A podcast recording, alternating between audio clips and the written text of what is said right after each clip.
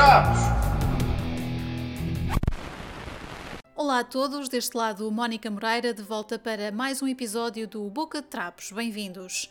Hoje vou estar à conversa com Vanessa Fidalgo, jornalista e autora de vários livros sobre Portugal na sua faceta mais insólita e mitológica. Saibam mais daqui a pouco. Começamos com algumas sugestões de eventos. As Rockline Tribe Metal Nights estão de volta. Dia 18, no RCA em Lisboa, podem ver António Freitas, que apresenta o seu DJ set, e também uma atuação dos Black Alica, banda tributo de Metallica. Já no Teatro do Bairro Alto, também dia 18, temos Quarto Escuro Panela Quente, um espetáculo com Seguro Fichado, Cachupa Psicadélica e Ana Rita António. Bilhetes gerais a 12 euros, menores de 25 anos pagam apenas 5 euros. Ainda na música, dia 19 de fevereiro, sábado, Manel Cruz atua em Portimão, no grande auditório do Tempo, Teatro Municipal. Bilhetes a 10 euros, nesta altura já só disponíveis para o balcão do auditório. Mais informações em tempo.bol.pt. Para assinalar os seus 72 anos, o Cinema São Jorge em Lisboa vai de 24 a 27 de fevereiro oferecer várias iniciativas, algumas delas com entrada gratuita. Há filmes, oficinas, música, visitas e leituras. Um dos filmes nesta programação é, por exemplo, The Shining, de Stanley Kubrick. Mais informação em cinemasaojorge.pt. Conversa com a jornalista e autora Vanessa Fidalgo, já já a seguir. Olá Vanessa, bem-vinda ao Boca Trapos. Olá, Mónica. Como estás? Obrigada, eu, eu é que agradeço o convite.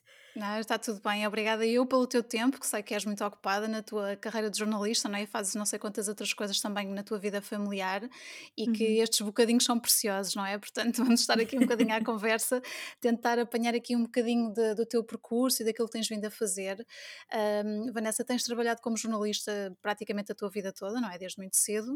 Uh, e entretanto, acumulaste aqui uma função também de autora e eu sei que de início a coisa aconteceu assim um bocadinho quase hum, por acaso, no sentido em que estavas a fazer um trabalho, não é? E depois surgiu a oportunidade de fazeres um livro. Como é que isto Exatamente. começou na altura?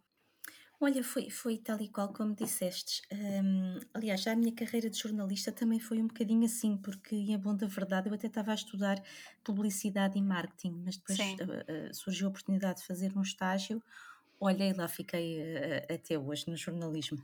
Uhum. Bom, mas relativamente aos livros, foi eh, realmente um acaso, porque isto surge de, um, de uma reportagem banal. Isto surge primeiramente numa conversa de redação com os meus colegas, com a minha chefia, uh, e que, pronto, lançam-me no fundo esse desafio de, de, fazer uma reportagem com estas histórias de casas assombradas aqui mais na zona de Lisboa, Cascais, uh, Sintra. Uh, pronto, e lá fui com um colega para o terreno, como nós costumamos Sim. dizer. Um, depois, a reportagem é que chamou a atenção de uma editora, a Esfera dos Livros, na altura era, foi a editora que, pela qual eu assinei o primeiro contrato, e, e então eles desafiaram-me a fazer um, um, levantamento a nível nacional.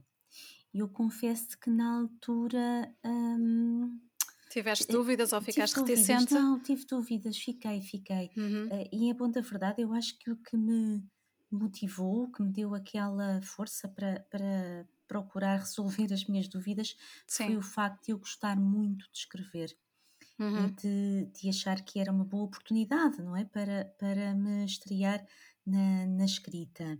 Mas por outro lado, eu, portanto, a, a temática Portanto, este é o primeiro livro, que foi Histórias de um Portugal Assombrado, uhum. portanto, era uh, histórias de casas assombradas. E tu aqui, no fundo, podes uh, seguir uh, várias vias, não é? Eu depois optei por seguir uma via que, que, teve mais a ver com a recolha de património imaterial, portanto, de, uhum. de lendas, de tradições que remetiam para casos, não é? Para relatos uh, histórias de casas assombradas. Daí o título do livro. Mas isto, se calhar, se fosse outra pessoa a pegar uh, nisto, poderia ter tomado um rumo completamente diferente. Isto claro. podia ser uma conversa com, com médiums, uh, podia estar aqui de alguma forma uh, mais ligado a questões espirituais do que na realidade está. Uhum. Um, e, e, é uma coisa que, que acontece frequentemente, é que quem lê, quem lê os meus livros percebe isso, percebe que há ali muito de, de recolha de testemunhos. No fundo é um bocadinho o trabalho jornalístico também. Claro. E eu vou, fa faço por, por épocas, por uh, regiões, por uh, tra tradições, um, uh, eh, mas não, não é propriamente um livro que mergulha no paranormal percebes? Uhum. Uh, mas era esse, foi essa a dúvida que eu tive na altura, porque pensei, bom, eu não sou uh, muito ligada a este tipo de coisas, deste paranormal, portanto, do, do jogo do copo, uh, da, das almas do outro mundo, não, não sou mesmo. Um, e agora, depois destes livros todos e de muitas pessoas que vêm ter comigo e de conversas que, que as conversas são como as cerejas, não é? E, claro, vem uma atrás da outra. Muitas coisas, pronto, muito, muito interessantes uh, sobre este tema e, e muito engraçadas. E, e, e, mesmo que eu às vezes não, não as, as coloque, não faça delas matéria de um livro ou de uma reportagem, mas não, deixa de, de não deixam de ser coisas que dão que pensar. Uh, claro. E essas coisas vêm muito ter comigo. Uh, uhum. No entanto, eu, como jornalista, na altura, portanto, isto já foi há, há 10 anos, não é? Sensivelmente. Sim. Eu tinha algumas dúvidas se eu, inclusivamente, se deveria enveredar uh, por esse caminho, porque é um tema muito polémico uhum. um, e é um tema que, de alguma forma, também podia aqui pôr em, em causa a minha idoneidade uh, Sim, como, claro. como jornalista. Portanto, essa foi a minha grande dúvida. No entanto, quando eu descobri esta solução. Eu fiz ali uma, uma investigação uh, muito rapidamente, antes de dar uma resposta final, uhum. uma investigação sobre as diversas formas de como eu poderia abordar o tema. E quando percebi que eu poderia abordar por este lado, pela variedade de registros e pela uh, história, portanto, no fundo, nós, nós temos registros de de aparições, de almas do outro mundo, até na, na, própria história de Portugal, desde o tempo de Dom Afonso Henriques. Sim. É? Um, histórias de milagres, de superstições. Quando uhum. eu percebi que podia uh, avançar com isto nessa perspectiva mais histórica e mais uh, concentrada, mais focada no, no património, eu então, pronto, as dúvidas dissiparam-se uhum, e é assim que nasceu o primeiro livro e os outros sim. depois. Exato. Mas neste caso, quando tu fizeste essa reportagem no teu trabalho como jornalista, estarias a fazer uma reportagem sobre qualquer coisa local e esta proposta do livro acabava por ser mais abrangente para o país todo, foi isso? Sim, sim, sim, uhum. sim. Okay. Portanto, eu quando fiz a reportagem, eh, como te disse, eh, focámos aqui num, num caso que eu, eu, fiz uma pesquisa na net, havia eh, sim. uma série de de, enfim, superstições, relatos ali à volta de uma casa em Lisboa. Depois uhum. há ali umas duas ou três que, que que são um clássico, digamos assim, ali na linha de Cascais, e depois Sim. há Sintra, não é? Sim, Sintra, Sintra ela é própria é incontornável. Um Sim, incontornável. Sim, exatamente. Pronto, aqui neste teu primeiro trabalho, e tu começaste aqui com estas histórias todas que estavas a contar, isto é mais um trabalho de investigação ou um trabalho também que tinha que contar muito com a participação das pessoas dos locais que visitavas, com os testemunhos dessas pessoas? É, é mais um trabalho de, de investigação, na uhum. medida até em que uma grande parte, a maior parte das histórias não são contemporâneas. Uh, o contacto que eu tive com pessoas, obviamente, foi naquele em que as pessoas estão vivas, não é? Que as histórias sim, são sim. contemporâneas. E houve uma, uma parte do trabalho um, é, é, é, nessa perspectiva, não é? E, e porquê? Porque eu acredito que muitas uh, destas histórias dos nossos tempos, de hoje em dia, histórias que tu vais à internet e, por exemplo, há, há fóruns uh, que reúnem uh, pessoas que, com, com testemunhos, com, com experiências próprias. Provavelmente, daqui a 300 anos, vão ser olhadas desta forma com que nós hoje olhamos para as lendas do tempo do, do Dom Diniz e do, do Dom uhum. Afonso Henriques. Um, e, e, vão certamente ser olhadas dessa forma, como património.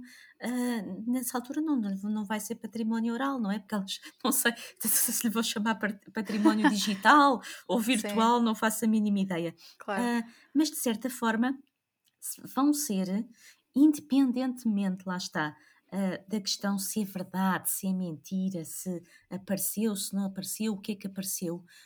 isto é um traço cultural da nossa época, Uhum. que eu acho que há de com certeza perdurar. Eu quero acreditar que, que apesar de ser tudo muito efêmero, uh, hoje em dia, que há de perdurar de, de alguma forma. Sim, há Uh, sempre olha, interesse, pelo menos, né? olha, pelo menos nos meus livros, não é?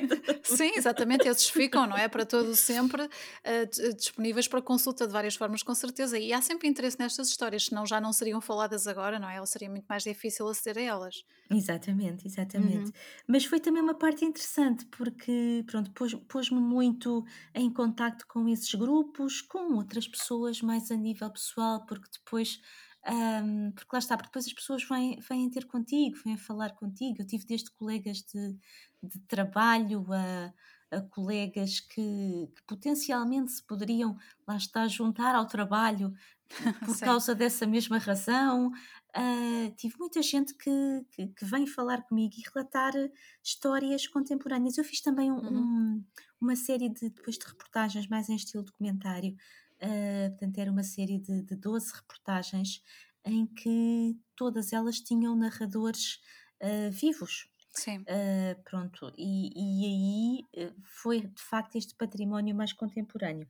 Uhum. Uh, o resto não, o resto é muito trabalho de, de, pesquisa, sobretudo, e era uma coisa que eu desconhecia, sinceramente, até, até começar a fazer o primeiro livro, mas que é uma coisa até relativamente vulgar. Uh, nas, nas, monografias, no, sobretudo uh, livros que, que, falam regionais, que falam de uma determinada uhum, região, sim. das tradições, dos costumes e acabam por ter muitas vezes uma parte dedicada ao, ao lendário, à mitologia da região e onde é possível encontrar de facto estes traços. Uhum. E tu, neste caso, tu lanças o Histórias de um Portugal Assombrado em 2012, quando falávamos há pouco, eh, tu vinhas lá está de, de, um, de, um, percurso no jornalismo, quando tu publicas este primeiro livro, qual é que foi a reação de, das pessoas em geral? Olha, uh, foi, em geral foi muito positiva. Pronto, uhum. acho que que haverá uh, pessoas que se calhar ficaram mais surpreendidas, outras nem, nem tanto, porque lá Não está, quem à espera, conhecia a, a, minha apetência por literatura e filmes fantásticos uhum. e, e quem sabia que eu gostava assim daquele rock mais dark, uh, não estranhou tanto. Sim. um, o, curiosamente, se calhar quem estranhou mais foi quem não me conhecia tão bem. Eu acho isso um bom sinal, sinceramente. Então, mas também não haveria, talvez, em Portugal, uma grande tradição de se fazerem grandes publicações, não é? À volta destes não, temas, então não. foi uma boa surpresa para quem gostava dessas áreas de conhecimento, sim, não é? Sim, sim, sim. Uh, os Histórias de um Portugal Assombrado e depois os outros dois livros que se seguiram, uhum. uh, que foi Os 101 Lugares para Ter Medo e Os Seres Mágicos, uh, não havia nada deste género feito em, em, Portugal até à data. Havia só dedicado a lendas ao, Gentil uhum. Marques e há, curiosamente, que também era jornalista, e, e a, Fernanda Frazão, uh, que tem uma editora e que também, quando era mais, mais jovem, antes de, de enverdar por este lado um bocadinho mais da, da produção e o lado mais Uhum. editorial, ela própria também recolheu, também compilou algum lendário nacional. Mas, quer num caso, quer noutro, uh, são livros, uh, lá está, uh, sobre o nosso lendário, não sobre o, o tema específico da superstição ou do, do sobrenatural. Portanto, era Uhum. um, a nível geral. Portanto, Sim. nesta temática, nesse aspecto, foi, foi, eu acho que foi pioneiro. Pronto, depois de- Uhum. disso, entretanto, surgiu imensa coisa, surgiram outros livros, surgiram blogs, mas, mas ainda bem, Claro. porque hum, é, é- é também, de certa forma, hum, é, é sinal que havia, lá está, essa apetência, esse apetite. E que, e que também se, traduziu um bocadinho num certo movimento, não é? Que se foi Claro. Uhum. criando. Há, há um dos, do- dos meus livros que, que eu acho até ah, bastante ilustrativo disso que está- disto que estamos a falar, que é o livro sobre lugares abandonados. Uhum. Esse mais à frente, sim. Sim, na altura, quando eu fiz aquele livro, o único blog que existia ah, em Portugal, livro não existia nenhum, e blog existia o Ruinarte. Ah, na altura eu até falei com, com um autor, ah, até ficámos nos encontrar pessoalmente, depois acabou por não acontecer, mas fomos falando Uhum. ao telefone e por estes meios digitais, né, que agora nos são permitidos várias vezes. E hoje é engraçado porque eu, entretanto, faço, eh, reativei este tema com umas crónicas que Uhum, faço aos domingos na revista Domingo, e isso levou-me novamente a, a- pesquisar este universo. Bom, e, e devo dizer-te que fiquei completamente estupefacta com a quantidade, entretanto, de, de blogs e sites e páginas e uhum, Facebooks dedicados aos abandonados. Pronto, e- mas não tanto no lado da escrita, Uhum. mas do lado da fotografia. Sim, e eu acabei por ver, não assim há tanto tempo, mesmo na SIC, se não estou em erro, uma série de reportagens sobre lugares abandonados em Portugal. Não sei se também tem a ver no seguimento disto tudo que estamos a falar. É, possivelmente, olha, não, não tinha Uhum. conhecimento. Se foi, há- se foi assim há pouquinho tempo, eh, houve a seguir ao meu livro sair, eh, houve Uhum. O teu livro é de ahm, 2017.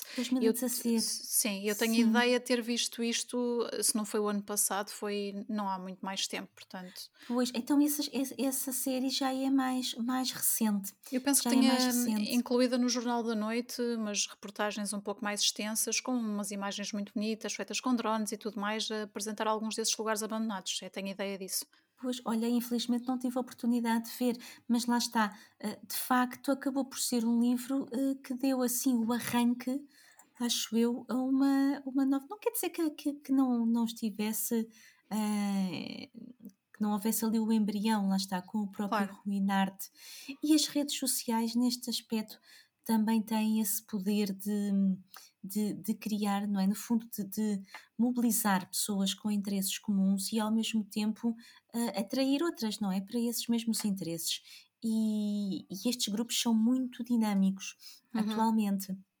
Pronto, como te disse, baseiam-se sobretudo no trabalho fotográfico. Sim. E, e isso é muito bom, não é? Porque nós, nós vivemos numa era também que a fotografia, a fotografia profissional, Uhum. eh, está a perder um bocadinho a sua significância, não é? Porque nós temos a, a falsa ilusão com os nossos telemóveis XPTO Sim, e, e depois a- aquela quantidade não é, de aplicações e filtros e assim que todos exato. nós Uhum. fazemos umas fotos fantásticas, pronto. E, e, e ainda bem, permite-nos registar os nossos momentos melhor, mas isso também nos fez, hum, acho eu, e, e também porque lido como, como profissional da imprensa, lido com essa questão, hum, também nos fez desvalorizar um bocadinho, se calhar, o trabalho profissional e Uhum. que é completamente diferente do talento do nosso telemóvel.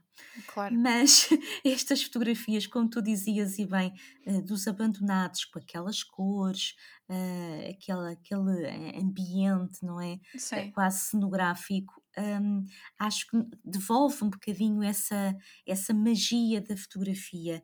Uhum. E, e estes blogs sobre este tema também têm tido esse, esse condão e a- atraindo muita gente, muitos fotógrafos ah, amadores, outros Claro. profissionais, não Sim. é? Aqui em redor de um, de um tema que, pronto, no fundo foi só o tema ah, que deu ali ah, o pretexto para, para uma arte, não é? Para uma partilha de Uhum. fotos, depois há votações, ah, não é? os comentários, olha, isso é Sim, ótimo. claro, e, e não há ninguém, diria eu, que não tenha curiosidade ao passar às vezes em alguns edifícios abandonados em querer saber o que é que aconteceu, não é? Ai, sim, sim, sim. Eu, eu lembro-me, por acaso, é, é assim um- uma daquelas grandes emoções da minha infância, porque havia ao pé de mim uma casa assim apalaçada, uma casa senhorial, Sim. abandonada. Aquilo tinha um muro alto, ah, tinha um jardim lá dentro. A, a casa não se via muito bem, mas, mas estava, ah, sobretudo no inverno, não é? Com as, com as folhas, Uhum. da- com as árvores mais Sim. despidas, via-se melhor. E eu lembro perfeitamente que me empoleirava num eu e os outros, e a miudagem toda, que ainda por cima ficava ali no trajeto ah, casa-escola, ah, empoleirávamos-nos no muro da frente ah, para espreitar para lá daquele muro daquela casa. Claro, a E curiosidade é aquilo, grande. aquele mistério durou anos. Eu tinha inclusivamente colegas que se afoitavam a trepar o muro da casa e a saltar lá Entrar, para dentro. pois. Mas, mas aquilo, nós éramos muito miúdos, portanto, nós estamos a falar aqui de 9 anos, 10 anos. Uhum. Portanto, eles davam assim três ou meia dúzia de passos lá dentro no jardim e de repente vinham outra vez a fugir, a correr cá para fora. Sim, E, e largávamos é todos a giro. correr rua acima. Uhum. Curiosamente, aquilo depois já eu era adolescente. hum, olha, de um dia para o outro tudo acabou. Vieram uns bulldozers, umas máquinas, derrubaram o muro, esvaziaram a casa em três tempos. Olha, hoje é um centro comercial e pronto. pronto. Olha, eu nunca cheguei a ver o interior, com muita pena minha. Claro. É mesmo espero, que alguém, espero que alguém mais afoito do que eu e os meus colegas o tenha feito.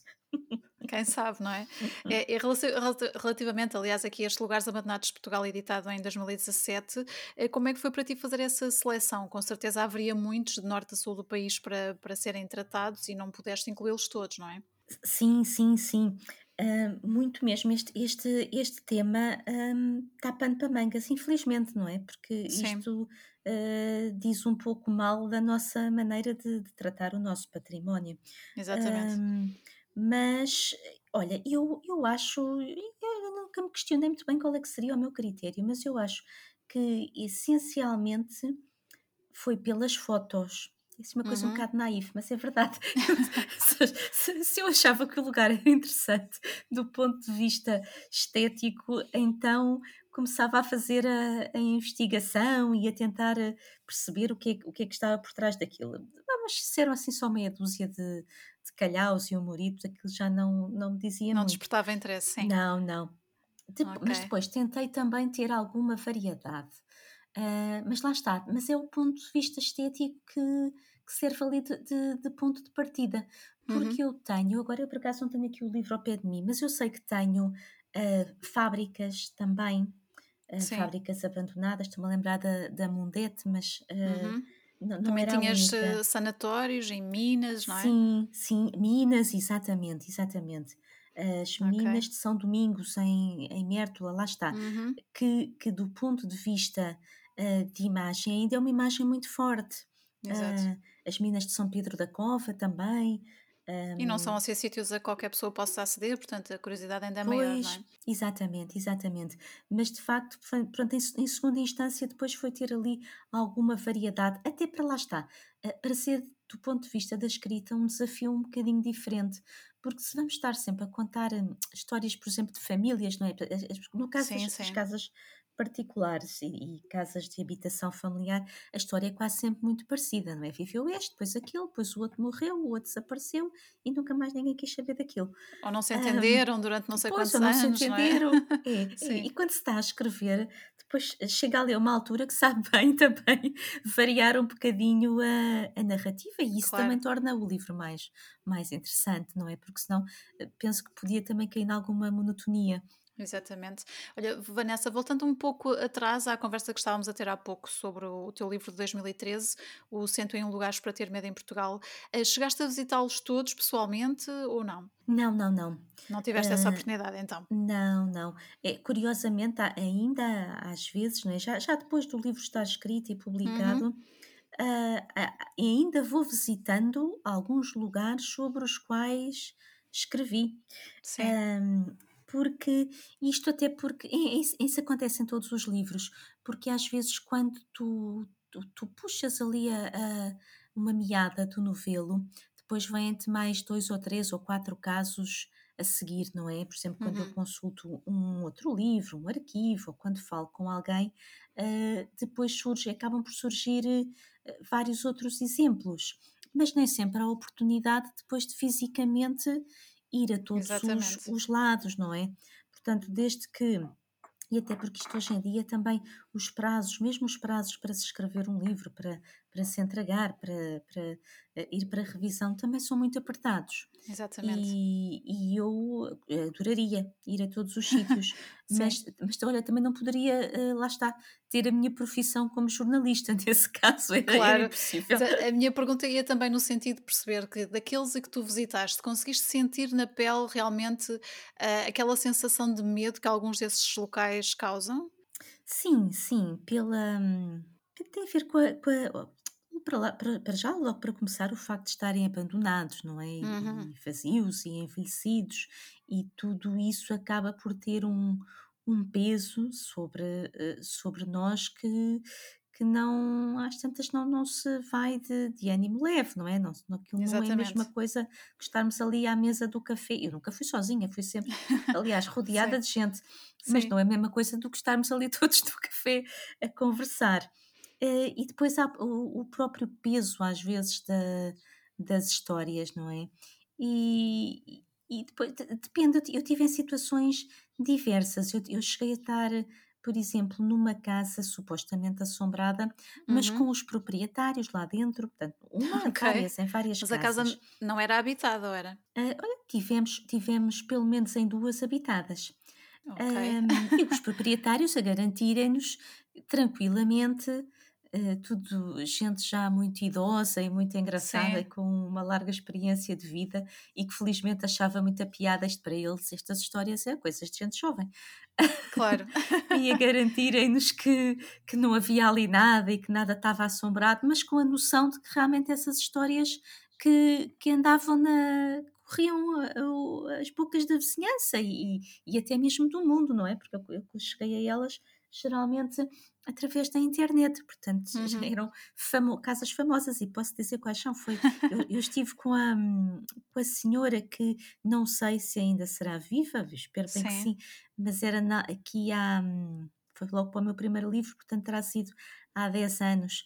Era que habitava ali a Casa das Pedras, ali na Uhum. parede, mesmo junto à marginal, Sim. e que é uma casa que muita gente já nessa altura pensava que estava abandonada, mas não estava. Uhum. Hum, e Tinha só o ar de abandonado. tinha só aquele, aquele ar, é uma casa, é um, é- tem um- ela foi feita com pedras do mar, portanto, o, o- era o avô dessa senhora com quem eu estive a falar, eh, que, que era comandante da Marinha e que estava ali ligado à capitania de, do, do- não sei se de Lisboa, se de Cascais, mas, Uhum. mas estava ali naquela zona, ah, continuava ligada à Marinha e que eh, toda a casa é revestida com pedras retiradas do mar. Ok. Com Eu, eu conheço só de passagem, claro, como qualquer pessoa que passa ali na marginal, não é? E vê. E, e penso que é casa, não, quer dizer, não conheço assim em, em Portugal outra casa, não é? Que esteja, ah, que a estrutura exterior, a fachada, esteja assim toda revestida de, de pedras, com esta particularidade de serem Uhum. pedras retiradas do mar. Ahm, mas eh, eu estive com a proprietária dessa casa, far, ela farta, careca, como nós costumamos dizer, careca de, de saberes, que entrava muita gente, muita miudagem nova pelo Sim. jardim adentro e a, e a bater-lhe à porta e até com lanternas durante a noite. E pronto, e ela basicamente fazia o que fez também naquele dia connosco, que era ficar ali um bocadinho à conversa e explicar-nos que a casa não estava assombrada. Tem sempre a oportunidade de Ahm, falar com várias pessoas, então. é verdade, é, é é verdade. curioso. E, e outra casa foi em Gouveia, Sim. que eh, é, é uma casa, portanto, que, que não tem telhado, não está acabada. A Uhum. casa hoje em dia já não é a casa de habitação principal, funciona como um anexo agrícola, portanto tem animais e tem eh, os instrumentos, uns tratores, eh, pronto, esse tipo de, de, de- de coisas que são necessárias à produção agrícola. Uhum. Eh, os proprietários são um casal muito idoso, não são os proprietários eh, originais, portanto, ou seja, eles também, até porque na medida em que, que não usam a casa como habitação principal, eles também não lhe construíram o telhado. Mas Ok. os proprietários eh, originais, portanto, aqueles que edificaram a, a fachada e o edifício, eh, terão ido à falência, pronto, por qualquer razão. Acho que Uhum. houve também ali um- uma questão relacionada com, com doença. Por qualquer razão, não terminaram a casa.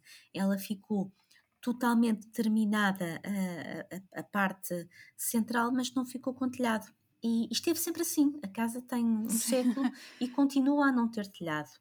Pronto. E depois tem outra coisa muito engraçada, porque- mas isso eh, penso eu, foi o que me explicaram que tem a ver também eh, com aquilo que é hábito de construção naquela zona, porque a casa em toda a volta, ela tem uma espécie de parede dupla. Uhum. Um, e essa parede serviria, portanto, ou seja, essa dupla parede acaba por fazer uma espécie de uma dispensa, não é? Em toda a Um, um volta corredor, sim. um corredor. E a ideia seria precisamente ali guardar gu- eh, o, o produto agrícola, gu- guardar os cereais, guardar algumas alfaias, eh, Uhum. quer para não, não estorvar dentro de casa, quer também para eh, reservar do- dos amigos do alheio.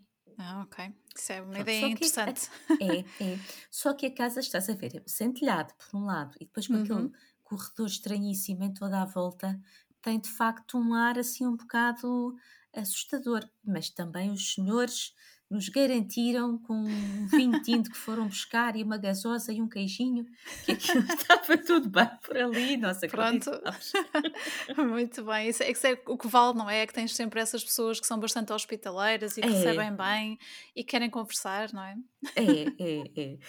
Hum, pronto, mas tive, tive noutras situações, ah, por exemplo, no sanatório de Valongo, é um Sim, sítio ah, verdadeiramente assustador.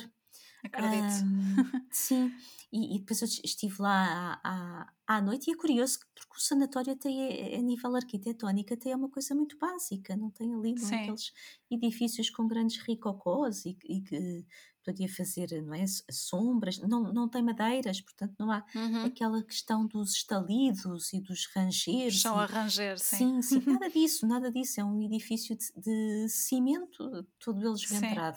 Pronto, uma Uhum. grande ventania, mas, mas nada para, com uma vista fabulosa, ah, mas nada para além disso. No entanto, hum, é, talvez por ser muito grande, não é? E podes percorrê-lo de um lado ao claro. outro, ah, torna-se assustador. Eu também estive lá à noite, a noite À noite torna tudo, claro, Torna, assustador. torna.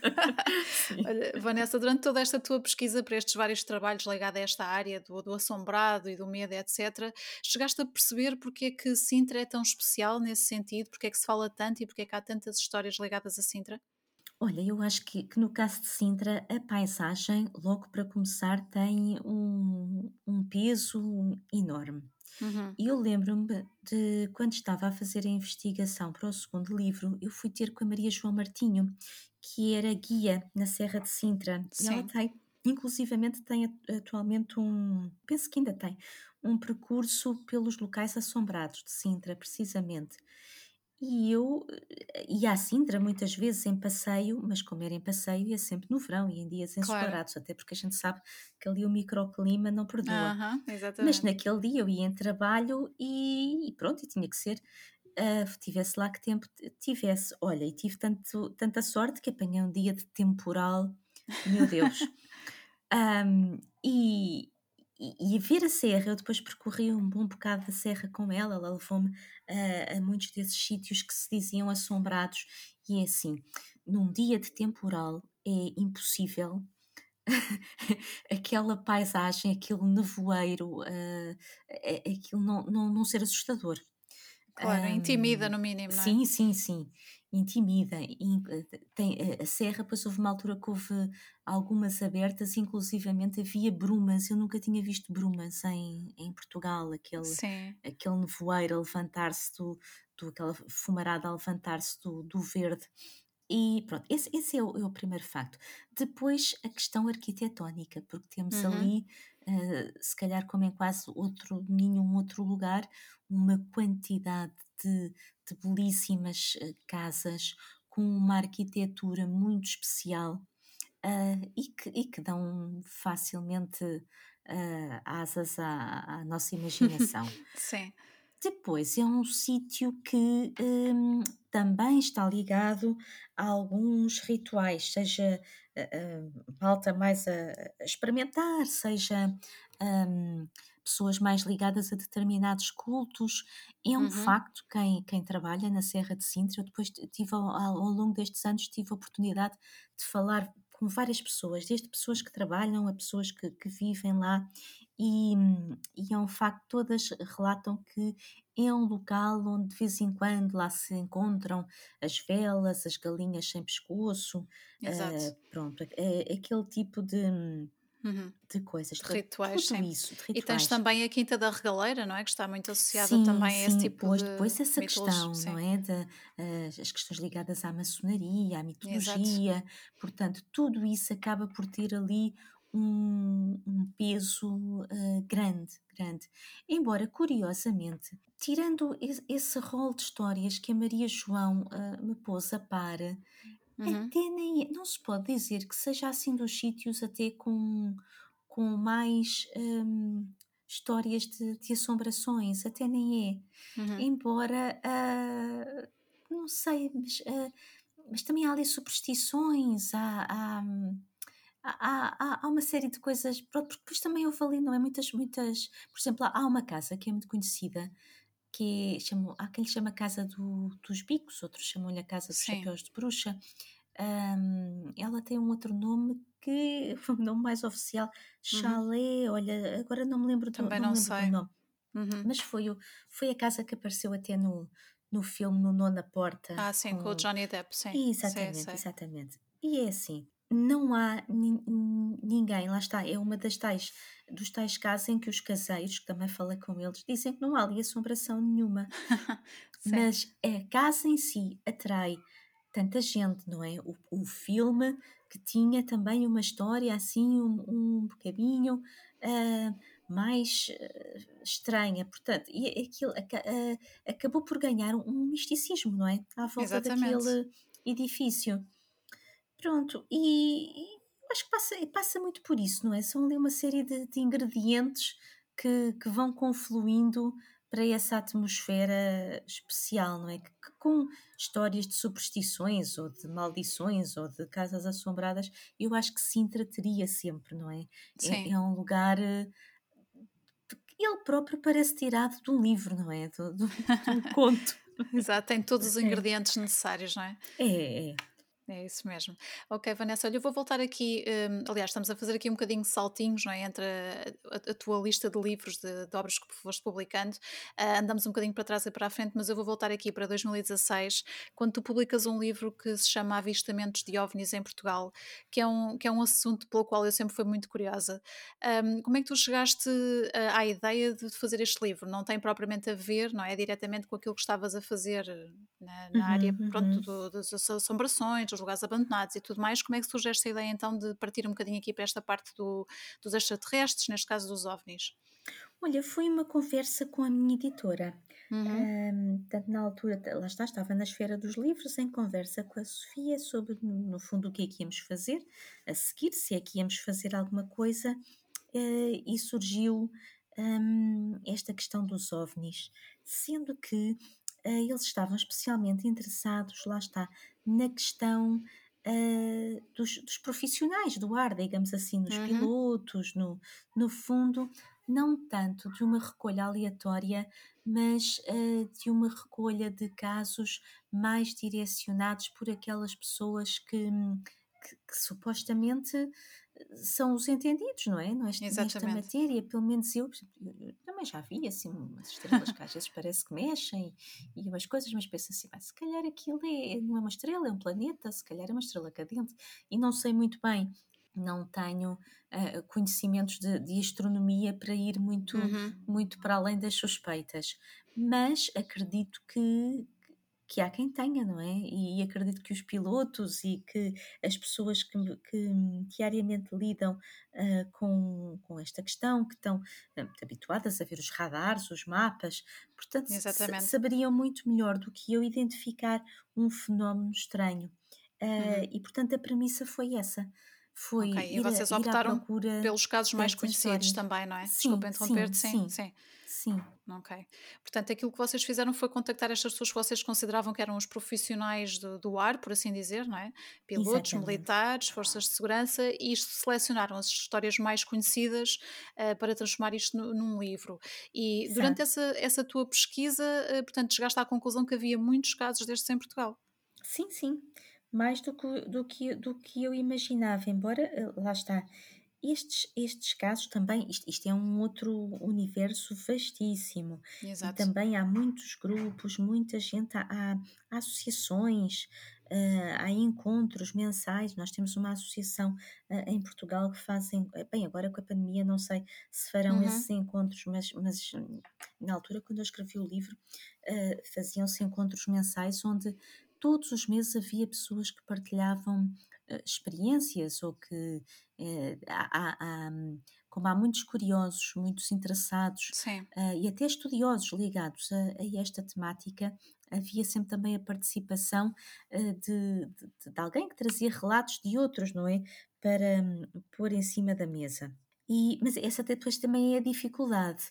Daí também ter optado por o- ouvir, voltar a ouvir alguns, de- quando era possível, não é? Quando, quando ainda ah, estavam vivos, o- as pessoas aqueles que eu poderia considerar os especialistas. Exato. Porque há tantos, tantos relatos de. Eu, eu diria que quase todos os dias, tu fores à internet, há relatos novos sobre avistamentos de, de ovnis, de, de fenómenos celestes.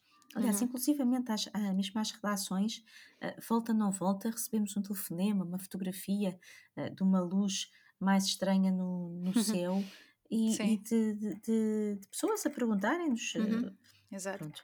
E neste caso, o que tu percebeste foi que são relatos de pessoas, portanto, profissionais, como falávamos há pouco, que tiveram avistamentos de objetos voadores não identificados de forma oficial, ou seja, não conseguiram Uhum. de todo identificar aquilo que estavam a ver e então registaram dessa forma.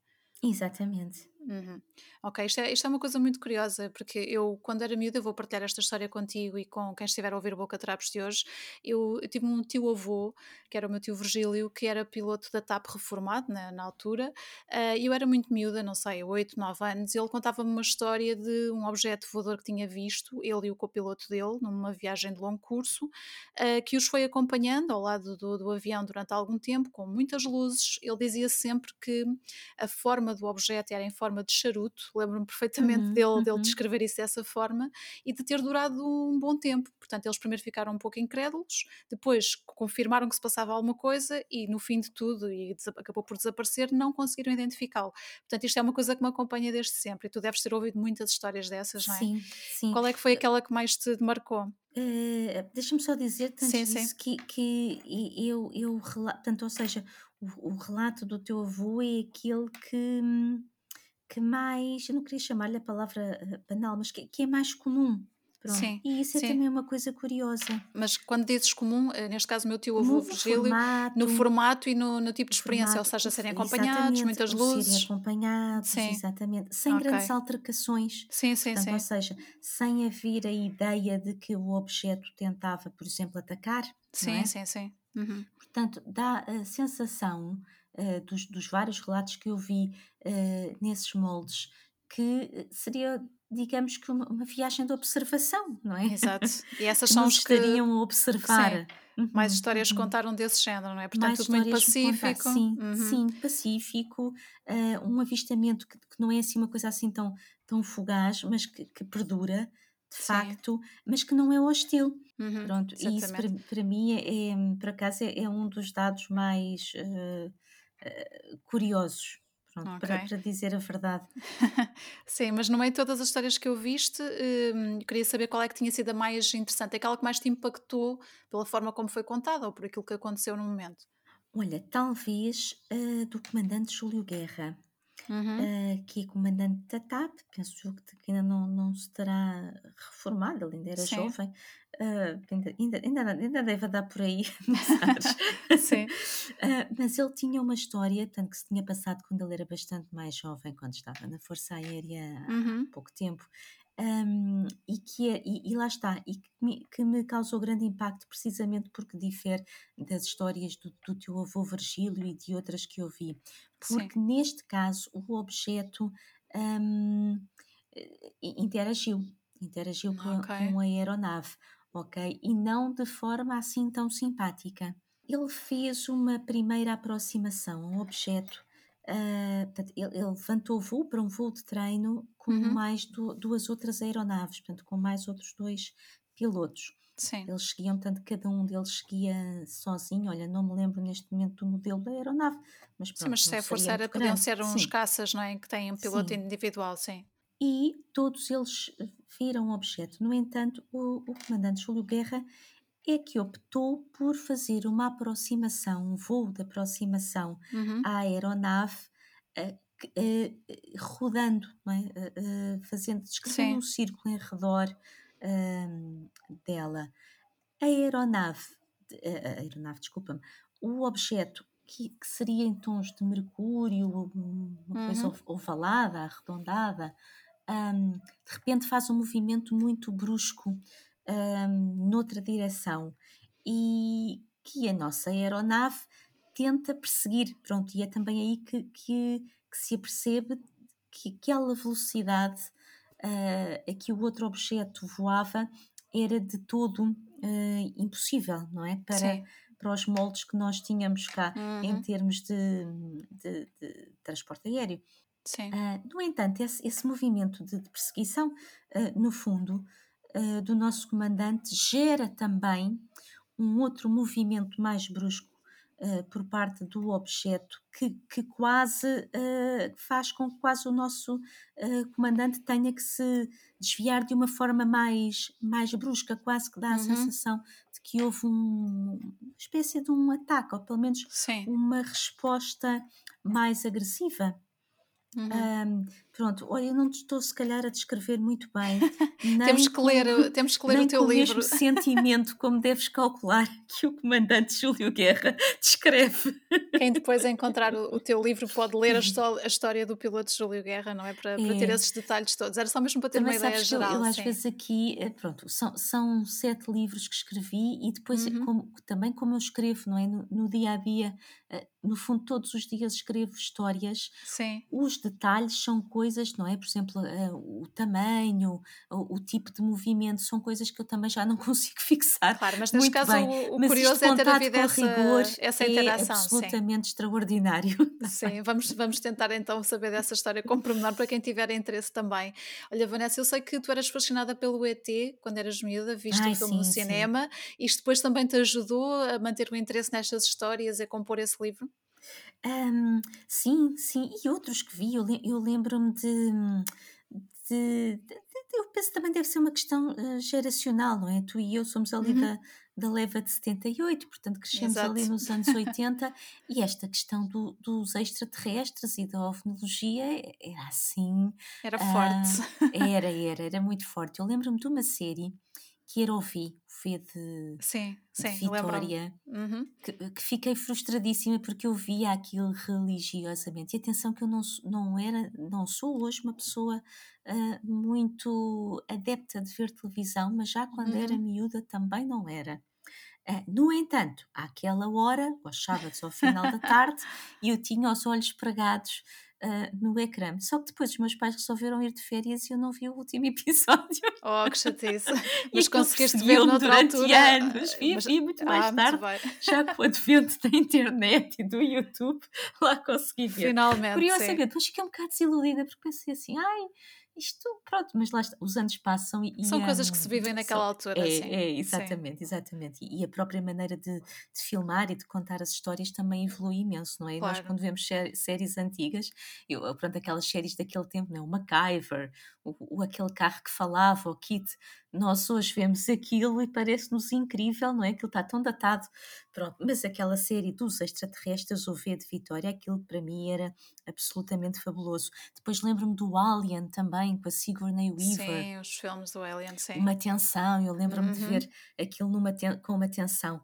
Pronto, o, o ET, de facto, deu-se. A, a minha mãe fez uma outra tentativa de me levar ao cinema antes mas eu, segundo ela conta, eu, eu passei o filme todo a correr, uh, fugir da cadeira. Não ligaste nenhuma ao filme? Não liguei nenhuma e ela acabou por mas desistir e foi-se embora ao intervalo. No ET fiquei, já tinha seis anos. Ah, pronto. Pronto. E, e é aquela idade um, em que tu acreditas que aquilo é possível. E Exato. que um dia, um dia de certeza, tu, tu has de encontrar um, um ET e só vais rezando é para teres M&M's ou Smarties ou qualquer coisa para poder Sim, para lhe dar. não é? Sim. é? E depois era aquela figura que é tornoenta, eu acho que toda a gente, e é curioso porque eu há relativamente pouco tempo, eu tenho duas filhas, uma com 12 anos e outra uhum. com 7, e penso que foi, ou há cerca de um ano ou dois, já não lembro muito bem, talvez dois, que calhou, até foi num, numa noite de Natal ou no dia de Natal, que uh, um dos nossos canais transmitiu o ET e elas também viram. E, e, a mais novinha, no fundo, tinha sensivelmente a mesma idade uh, que eu tinha quando vi o filme. E, e, elas passaram por aquelas fases todas que, que olha, eu revivi uh, tudo aquilo que senti quando vi o filme, porque Sim. foi da surpresa ao medo. Uh, e depois aquela tristeza às lágrimas, o que elas pois. choraram e o que eu chorei, não é? Quando pensámos que o ET tinha, tinha morrido. Sempre é engraçado ver essas é, experiências, sim. É, mas de certa forma sempre foi muito uh, ligada a um, tudo. Eu, para mim, o que é de, de entretenimento tinha uhum. que, que, ser diferente da, da minha realidade. E Hoje, calhar, foste é fã? tanto assim. Fui Sim. fãzíssima do Senhor dos Sim. Anéis, dos, mesmo, Eu mesmo ia do Harry perguntar pelo. Pelos fecheiros secretos, tinhas sido Sim, seguida a sério, ficheiros porque nessa secretos, altura houve um grande reavivar, não é? Desse interesse pelas Sim, coisas do sim, sobrenatural e tudo mais, sim. Sim, sim.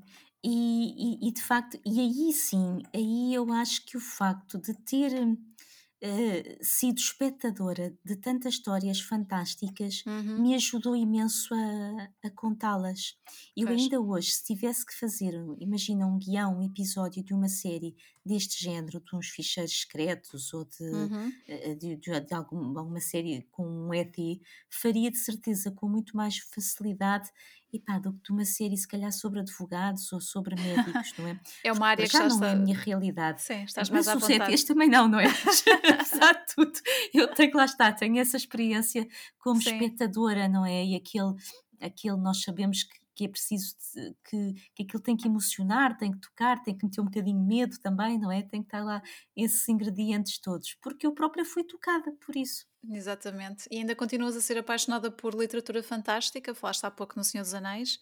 Sim, sim, sim, continuo a, a- a ler coisas novas que vão saindo, embora, embora agora eh, não posso dizer, houve uma altura que só lia basicamente isso. Eu lembro da minha mãe dizer-me assim, "Ai, tu só lês coisas esquisitas.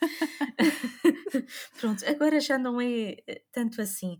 Hum, vou, vou lendo de tudo, olha, desde aqueles livros que nos ensinam faça você próprio mil e uma coisas, Exato. a, a romances, gosto muito de policiais também, ah, pronto, N coisas, eh, biografias, ah, mas de facto tive uma altura em que se, se não metesse feiticeiros e um universo paralelo e uma coisa assim Uhum. qualquer, não me interessava, não me seduzia. Pronto, mas para o universo banal já Sim, tínhamos o nosso e pronto. exato. Importante era sair desta realidade, não Sim, é? sim, sim. Sim, muito bem, Vanessa. No- nos teus planos para, para o futuro, continuas a, a pensar que, que podes dedicar mais a esta área do Portugal insólito e mitológico ou tens já interesse em escrever sobre outras coisas? Tenho, tenho interesse, não quer dizer que, que, que tenha abandonado o interesse por estes temas, Uhum, mas hum, tenho interesse em explorar outras coisas, sim, não é? Isso, isso faz, acho que faz parte da, da vida, são, são etapas, nós vamos ultrapassando ah, etapas, é, é um bocadinho, não é? Nós, nós nascemos, crescemos, aquela tal história, depois reproduzimos e tal, tal, tal, e, mas na, na, na nossa produção profissional também é um bocadinho assim, nós estivermos sempre a fazer a mesma coisa, acabamos por nos desmotivar. E o ideal e o mais saudável e, e o, aquilo que acaba por representar um desafio é tudo aquilo que não fizeste ainda, não é? É bom da Exato. verdade. Isso, eu sei que tu tiveste uma incursão aqui numa área completamente diferente, fizeste um livro sobre comportamento animal com um outro autor. Como é que foi essa experiência? Dedicar-te a uma área que não tinha nada a ver com aquilo que já tinhas escrito? Olha, foi, foi muito boa, para já porque foi realmente feito a, a quatro mãos e o, e o trabalho de equipa eh, traz, traz outras coisas. Olha, traz o convívio, não é? Porque escrever é uma coisa muito solitária Exato. e nesse caso não, não foi. Ahm, e, e tive também a sorte de ter ali um, um ótimo, um ótimo amigo ah, ali do meu lado ah, e fazermos este projeto em conjunto. Por outro lado, tinha a ver com um tema que me era muito querido também, que são, Uhum. eu depois dos feiticeiros e das bruxas gosto muito de cães e gatos e portanto poder a- acompanhar no fundo estes, este, o percurso destes animais e dos seus donos e, e de pessoas que, que também tinham, que têm no fundo não é, essa paixão, esse amor incondicional pelos animais, eh, foi, foi uma, uma oportunidade, lá está, boa e diferente, permitiu-me dar asas à, à minha criatividade na escrita de Uhum. outra forma, não é?